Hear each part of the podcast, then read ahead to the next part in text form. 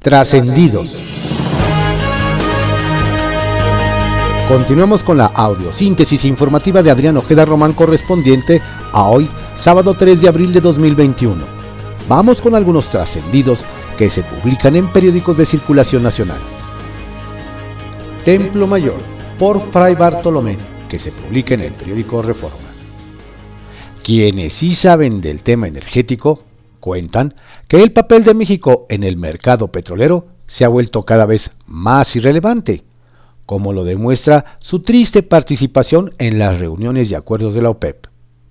Esta semana, tanto los países miembros como los invitados acordaron un incremento en la producción del petróleo de hasta 2 millones de barriles diarios entre mayo y julio. Sin embargo, México es mirón de plano, pues no puede ni cumplir con sus propios objetivos de producción que siguen estando por debajo de las expectativas de la 4T. Por ejemplo, para 2021 se suponía que el país produciría 1.857.000 barriles diarios. En el aniversario de la expropiación, el presidente presumió que se llegaría a los 2 millones de barriles diarios. Pero en los precriterios que acaba de emitir Hacienda, ya dijeron que, muy optimistamente, el promedio será de 1.794.000 barriles. El problema se agrava para el gobierno, pues para cumplir sus metas presupuestales hacia 2022 requiere aumentar la producción y no más no se ve por dónde.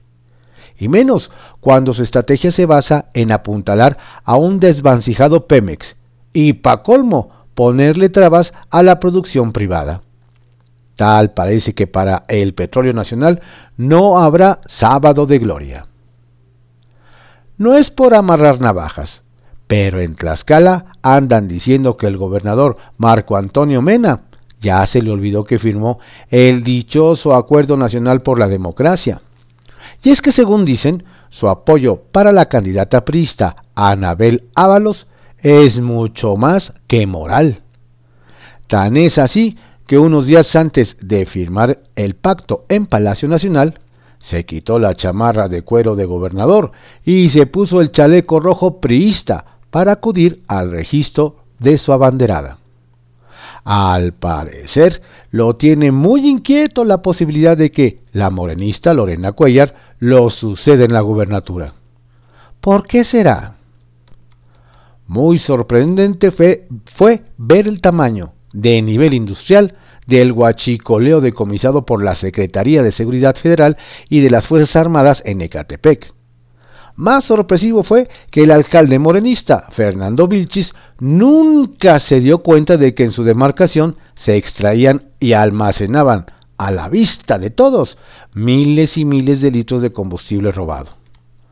A lo mejor es casualidad, pero no hay que olvidar que este presidente municipal es muy cercano a los maleantes, perdón, dirigentes del sindicato Libertad, que han sido acusados de extorsión, robo, despojo, violencia y otros tantos delitos. Pero bueno, seguramente eso nada tiene que ver. Finalmente, Cofepris agilizó los trámites para hacer investigaciones médicas en seres humanos. ¿Y si empiezan con Hugo López Gatel?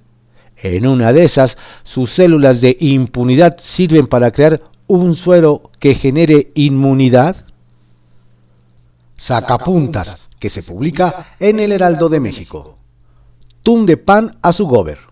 Durísimo le está lloviendo al gobernador de Chihuahua, Javier Corral, por el proceso contra Maru Campos, candidata de su partido, el PAN, al gobierno estatal son los propios panistas los que acusan a su mandatario de persecución política. Y varios han expresado su respaldo al aspirante. Marco Cortés, Josefina Vázquez Mota, Vicente Fox, Santiago Krill. Licencias sin plástico. Arrancó en la Secretaría de Comunicaciones, encabezada por Jorge Arganis, la expedición de licencias digitales para conducir. Se trata de un modelo apoyado en la tecnología, en el que no se requiere plástico y se puede portar en cualquier teléfono inteligente. desde el 1 de abril pasado inició el trámite para nuevos usuarios o para renovarla. Desde el primer minuto. Inician campaña el primer minuto de esta medianoche los candidatos al gobierno de Querétaro, Mauricio Curi, del PAN, y Celia Maya, de Morena. Ambos transmitirán mensajes en redes sociales.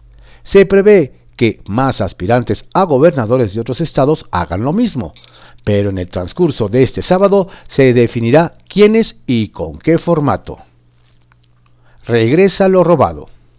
Desde Baja California nos cuentan que el gobierno de Jaime Bonilla va a recuperar 6.8 millones de pesos que se robó la esposa del exgobernador Francisco Vega durante su gestión. De acuerdo con el secretario general del gobierno, Amador Rodríguez Lozano, Brenda Roacho llegó a un acuerdo con el Ministerio Público para reintegrar dicha cantidad. Algo es algo. Le sobra experiencia. Nueva titular de la Comisión de Búsqueda de Personas tiene la Ciudad de México. Se trata de Lisette del Carmen Hernández Navarro, maestra en Derecho y en Ciencias Forenses y Criminología nos dicen que les sobra experiencia pues ocupó cargos en la Procuraduría Federal de Protección de Niñas y Niños, la Fiscalía de Jalisco y la Comisión Estatal de Derechos Humanos. Trascendió que se publica en el periódico Milenio. Trascendió que el Instituto Electoral de la Ciudad de México, que encabeza Mario Velázquez Miranda, alargó hasta hoy a las 9 de la noche tres horas antes del inicio formal del proceso electoral 2021, el registro de la alianza Juntos Haremos Historia, conformado por Morena, Partido del Trabajo y Verde Ecologista, con lo que si resulta que sale bateada esta opción, prácticamente habrán dejado a los socios sin tiempo de reconfigurar su coalición ni poner abanderados. Por ahora, el verde, Jesús Esma, el moreno, Héctor García Nieto, y la petista Circe Camacho, dirigentes capitalinos, no han dicho si tienen un plan B. Trascendió que el PT decidió cobijar al experiodista Mauricio Toledo fuera de la Ciudad de México, donde es investigado por enriquecimiento ilícito e incluso la Fiscalía General de Justicia ya solicitó, su desafuero a la Cámara de Diputados. En un movimiento de último momento, el exdelegado de Coyoacán fue registrado para competir por el Distrito Federal 5 de San Martín Texmelucan, Puebla, un poco lejos de donde actualmente reside. Falta ver qué dirá el gobernador Miguel Barbosa sobre esa maniobra trascendió que a propósito, la coordinadora del PT en el Senado, Giovanna Bañuelos, exigió a Citlali Hernández respetar el procedimiento de partidos ajenos para la elección de candidatos, luego de que ésta descalificara en Twitter a Mauricio Toledo, porque no representa los valores de la 4T, dada la alianza petista con el gobierno federal. Como si fueran un modelo de virtudes todos los elegidos por Morena trascendió que en Hidalgo los precandidatos descartados por Morena montaron en cólera con la selección de su partido para el proceso electoral en curso. ¿Y acaso por eso publicaron una convocatoria hasta con faltas de ortografía para lo que llaman una megamarcha nacional el próximo 7 de abril en la Ciudad de México contra la imposición de la 4T y los malos manejos internos? Falta ver si no les hacen el vacío, como ocurrió con Porfirio Muñoz Ledo, quien se quedó solo después de ser vetado para la reelección en San Lázaro. Kiosco, que se publica en el periódico El Universal. Morena registra en Reynosa a dos candidatos. En menudo lío puso Morena al Instituto Electoral de Tamaulipas, nos platican, porque se registraron dos candidatos para la alcaldía de Reynosa. Por un lado, nos explican, está Carlos Peña Ortiz, exfuncionario municipal e hijo de la actual alcaldesa Maki Ortiz Domínguez, del PAN, quien es impulsado por el dirigente nacional Mario Delgado Carrillo. Sin embargo, también fue registrado el activista Giovanni Barrios Moreno, impulsado por el dirigente estatal Enrique Torres Mendoza. Por lo que unos y otros alistan impugnaciones para que quede su gallo, pero la mayor inconformidad es contra la dirigencia nacional, a la que acusan de imponer a candidatos. ¿No que había mucha unidad? Serenata para los músicos. Quien anda como sedita en Sinaloa, nos cuentan, es el alcalde con licencia de Mazatlán, Luis Guillermo Benítez, de Morena, pues con calzador logró la candidatura para reelegirse. Y uno de sus primeros pasos fue reunirse con el gremio musical.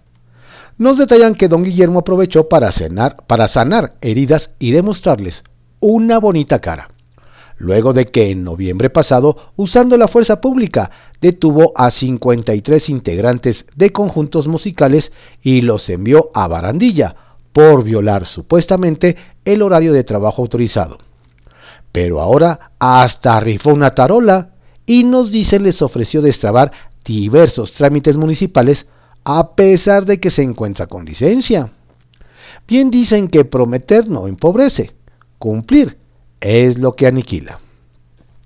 Mirada coqueta a otro candidato.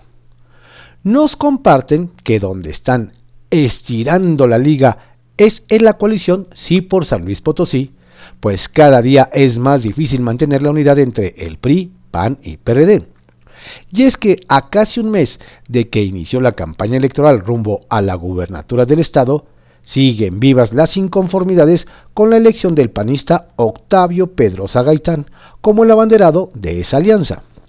Nos detallan que recientemente el líder priista en Salinas, Francisco Chico Páez, reconoció a Juan Carlos Machinena Morales, candidato a la gobernatura de Fuerza por México, como el representante natural de los ideales del tricolor y justificó diciendo que la militancia del PRI no se siente identificada con don Octavio.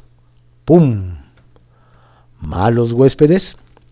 En Guanajuato nos cuentan que el gobierno de León está muy molesto con el gobierno federal y anunciaron que no emplearán más recursos de la Policía Municipal para subsidiar las estancias de la Guardia Nacional. Nos detallan que el malestar es porque donaron a la Corporación Federal un terreno de dos hectáreas en la colonia Villas de San Juan para que edificara su base. Pero en una parte del predio el gobierno federal construyó una sucursal del Banco del Bienestar, por lo que ahora el síndico y presidente de la Comisión de Gobierno, Seguridad Pública y Tránsito del Ayuntamiento de León, Cristian Cruz Villegas, planteó que le podrían retirar los terrenos a la Guardia Nacional por hacer uso diferente al fin para el que se le entregaron. A ver si no aplican lo de lo dado, dado, lo quedo, quedo. El Caballito, que se publica en el periódico El Universal. Morenistas van contra candidatura de Toledo. Le platicamos que tras darse a conocer la candidatura a diputado federal por Puebla del experiodista Mauricio Toledo, postulado por el Partido del Trabajo en alianza con Morena, militantes de Coyoacán revivieron el rechazo que tienen contra el ex titular de esa demarcación, de quien aseguran persiguió a actores políticos, entre ellos a la propia jefa de gobierno Claudia Sheinbaum Pardo, y actualmente está acusado por la Fiscalía General de Justicia de enriquecimiento ilícito y por ello Carlos Castillo, abanderado para pelear dicha alcaldía y los candidatos a diputados locales junto con Berta Luján, presidenta del Consejo Nacional, enviaron una carta a Mario Delgado, líder nacional de dicho instituto político, para que le quiten la candidatura. Y de refilón señalaron que don Mauricio mantiene ligas con los candidatos del bloque PRD PAN-PRI. A marchas forzadas la búsqueda del nuevo procurador fiscal nos cuentan que en la Secretaría de Administración y Finanzas de la Ciudad de México, Luz Elena González Escobar, al parecer no tendrá un descanso en estas vacaciones de Semana Santa, pues tiene que seguir evaluando los perfiles para elegir al nuevo procurador fiscal. Pues la jefa de gobierno, Claudia Sheinbaum Pardo, aseguró que debe estar listo para la próxima semana, toda vez que llevan varios días que la capital no cuenta con un titular en esa área, pues el anterior, Edwin Meraz Ángeles fue seleccionado como titular de la Auditoría Superior de la Ciudad de México. Doña Lucelena tiene una encomienda contrarreloj para encontrar el perfil idóneo. PAN PRD PRI quieren recuperar Metepec. Metepec será uno de los municipios más disputados el 6 de junio, pues comenzaron las reuniones de trabajo entre candidatos de la coalición Va por el Estado de México, como son Fernando Flores del PAN, aspirante a la presidencia municipal, Ernesto Nemer, aspirante a regidor del PRI, y Rodrigo Flores, quien quiere ser regidor por el PRD. Pese a que las ideologías son distintas, dicen que tienen la posibilidad de recuperar el municipio y vencer a Gabriela Gamboa de Morena. Bajo reserva, que se publica en el periódico El Universal. Banjico a salvo por ahora. Falta un mes para que finalice el último periodo ordinario de la 64 legislatura y definitivamente desapareció de la agenda el intento de lavar dinero por medio del Banco de México. Cabe recordar que en diciembre pasado el Senado aprobó una reforma que presentó el coordinador de Morena, Ricardo Monreal, para modificar la ley del Banco de México para que este órgano autónomo comprara todos los dólares circulantes en el mercado sin importar procedencia. Incluso en la Cámara de Diputados se abrió una mesa de trabajo entre senadores, diputados, secretario de Hacienda y Banco de México para ver modificaciones de este proyecto. Por fortuna, no parece haber intención ni siquiera del promovente de esta idea de avalar esta minuta. Todo indica que las presiones de actores económicos externos también han cesado. Así que no hay incentivo desde ningún ámbito para meterse en esta camisa de once varas. Gobernación y los migrantes. La secretaria de Gobernación, Olga Sánchez Cordero, decidió darle marcaje personal a la atención del caso del homicidio de Victoria Esperanza Salazar Arriaga, por lo que activó diversos organismos dependientes de la Secretaría, como es el caso de CONAVIN y el Instituto Nacional de Migración. El objetivo que le trazó a las áreas a su cargo fue claro, evitar impunidad y apoyar en todo lo posible a su familia.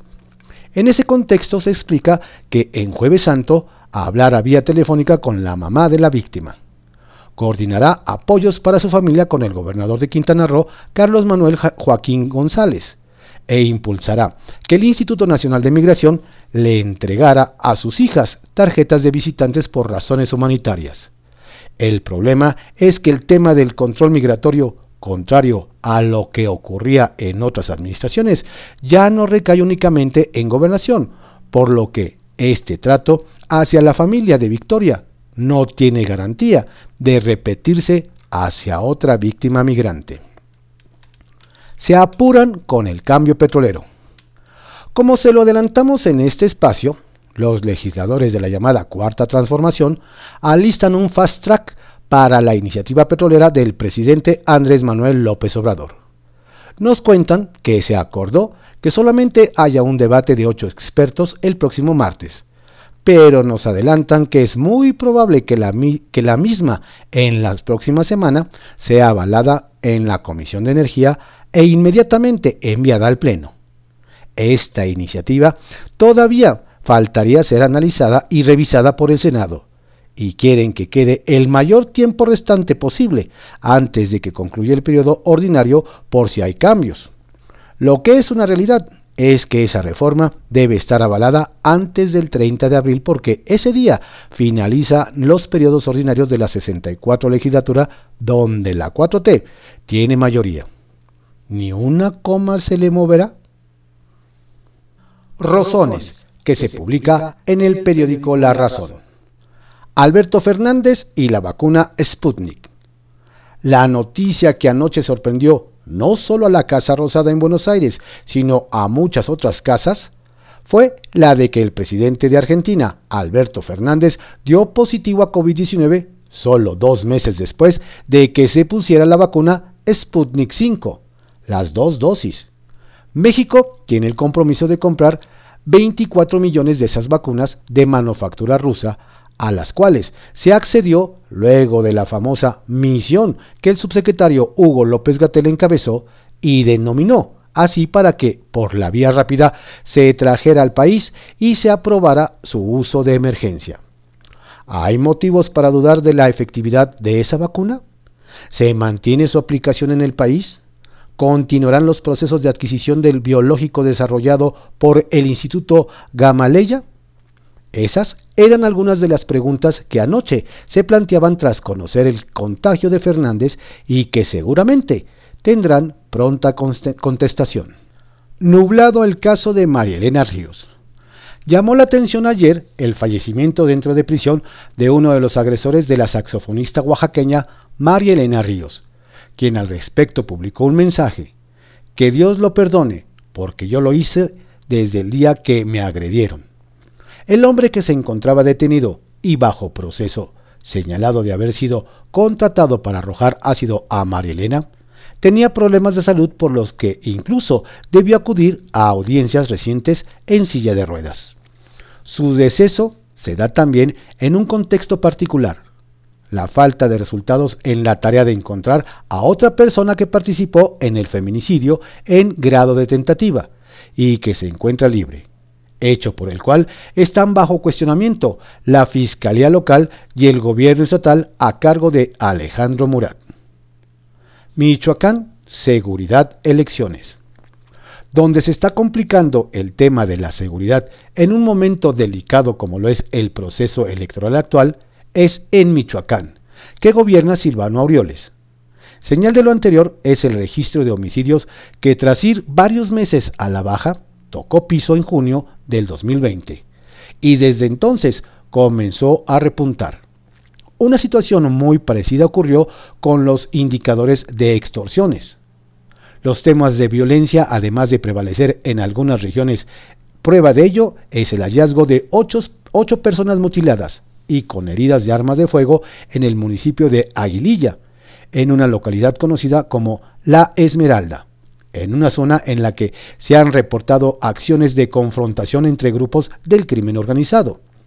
Estos hechos ocurren cuando en la entidad ya están en marcha las campañas electorales en las que se esperan, por cierto, momentos ríspidos. Día del autismo. Con la noticia no tan buena de que una gran cantidad de políticos y hasta de organizaciones dedicadas a defender de impacto social o incluso los derechos humanos, pasó de noche el Día Mundial sobre la concientización del autismo que se conmemoró ayer. Hubo quien no se tomó la molestia de publicar ni siquiera un tuit chiquito para expresar o refrendar algún tipo de compromiso con esta causa, que es más que relevante, pues estima que uno de cada 115 niños presenta algún trastorno del espectro autista en nuestro país. Entre las excepciones que sí hicieron eco a la fecha, podrían entrar la Asociación de Gobernadores de Acción Nacional, que publicó, refrendamos nuestro compromiso para que quienes viven con esta condición lo hagan en igualdad de condiciones, oportunidades y respeto. Bien por ellos y por los que trabajan en favor de la inclusión todos los días. De Bonilla a Han Rong. Fuertes señalamientos los que hizo el gobernador de Baja California, Jaime Bonilla, contra el empresario y candidato del PES al gobierno de la entidad, Jorge Han Rong, a quien tachó como el más grande criminal que hemos tenido en Baja California. El mandatario estatal se refirió a un video en el que aparecen encapuchados que hacen amenazas y cuestionamientos a su gestión y acusaciones contra funcionarios estatales. Bonilla consideró al respecto que todos los caminos llevan al hipódromo. Yo lo señalo a Jorge Hank como cabeza en el estado de este grupo criminal, yo siento que Jorge Hank está detrás no nada más de esto, sino del alto índice de criminalidad que existe en Baja California. El día que Jorge Hank se vaya de Baja California, se acaba la violencia en un 80% porque la violencia llegó con él. Los que nacimos aquí sabemos lo que ha representado. Uf. La Secretaría de Seguridad Ciudadana aplica ley Olimpia. Además del buen récord que trae en el combate contra la delincuencia en la capital, la Secretaría de Seguridad Ciudadana que encabeza Omar García Harfuch hizo valer la ley Olimpia con la detención del primer sujeto que cae por ejercer violencia digital contra una mujer de la Ciudad de México. El sujeto exigía dinero a la joven capitalina a cambio de eliminar de la web fotografías íntimas. Sin embargo, la joven denunció y en el marco de la legislación que reconoce la violencia digital y sanciona penalmente a quien divulgue videos, fotografías o cualquier otro material que violen la intimidad sexual y privacidad de las personas. Los muchachos de Harfush localizaron al sospechoso en la ciudad de Mérida. Se pusieron en contacto con las autoridades yucatecas, montaron un operativo y lo detuvieron para trasladarlo a la Ciudad de México a responder por su delito. Estos fueron algunos trascendidos que se publican en periódicos de circulación nacional en la audiosíntesis informativa de Adrián Ojeda Román, correspondiente a hoy, sábado 3 de abril de 2021. Tenga usted un excelente día y por favor cuídese mucho, cuide a su familia, no baje la guardia.